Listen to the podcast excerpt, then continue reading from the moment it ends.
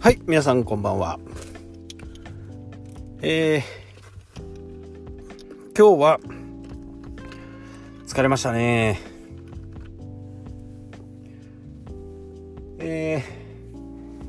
ー、でね、仕事を終えて、ちょうど最後のキャンプをした時のですね、えー、撤収時にちょっと雨が降って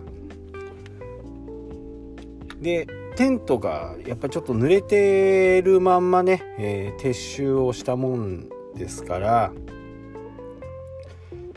ぱ乾燥をちょっと知っておかないと北海道の場合はねそれほどカビたりするっていうのはあんまりないんですけどまあどんどん本州今新潟の方もね暑くなってちょっとカビがね心配だったもんですから、えー、設備はそれほど多分良くないところに、えー、来てですねテントを張って今日は一日ね、え、テントの中でね、えー、残った仕事をね片付けようかなと思って、えー、います。えー、今日昼間からね、えー、天気がずっと良くて明日も多分いいと思うんで一日張って明日の朝からね、えー、昼ぐらいまで張っていればしっかりね乾くんではないかなと思いますので、えー、今日はね急遽ちょっとテントを張ってるような感じです。えー土曜日はね、えー、スノーピークの本社の方に行ってね、えー、キャンプを一日してで新潟にね本社があって HQ っていうんですけどそこにもねなんだかよくわかんないですけどあのスノーピークの社員さんとねキャンプをしたりとかえー、元は北海道にいたけど今は新潟で新潟のね本社にいるっていう人もいるんで、まあ、そんな人たちともね会えたらいいかなと、えー、思っています。えー、このね今社会情勢っていうかね経済情勢っていうのがいろいろ変わってきてね、えー、日本でも70歳定年というね、えー、政府案が出されましたけど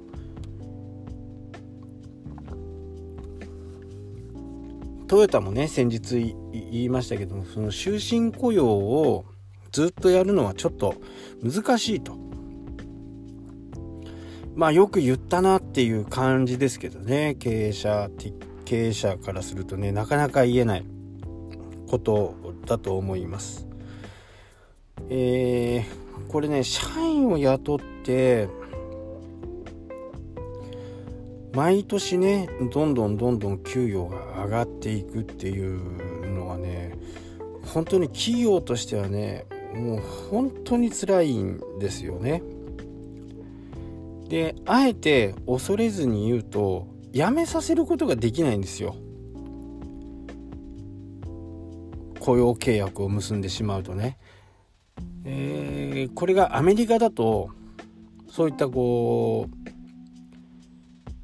処罰っていうのかな。労働基準法か何か日本の場合はねそういう風な形で、えー、従業員って守られてるんですよね。すごく守られてる、えー、なのでクビだっていう風にね言えないんですよね。よっぽどおかしなこと、えー、このこの間のね駿河銀行のなんかデート商法とかああいうふうなことをするとね社員をクビに懲戒免職にできますけど基本的に、えー、よほどのことがないとクビまあよくね映画では見るファイヤーっていうようなねことができないんですよ。これが結果的にね、あの、社員正社員を入れない現状なんですね。でまあ国も分かってはいるとは思うんですけど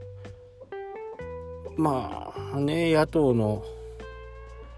先生方その辺のね経営感覚がないのかどうなのかよくわからないですけど正社員を入れるということはね非常にこ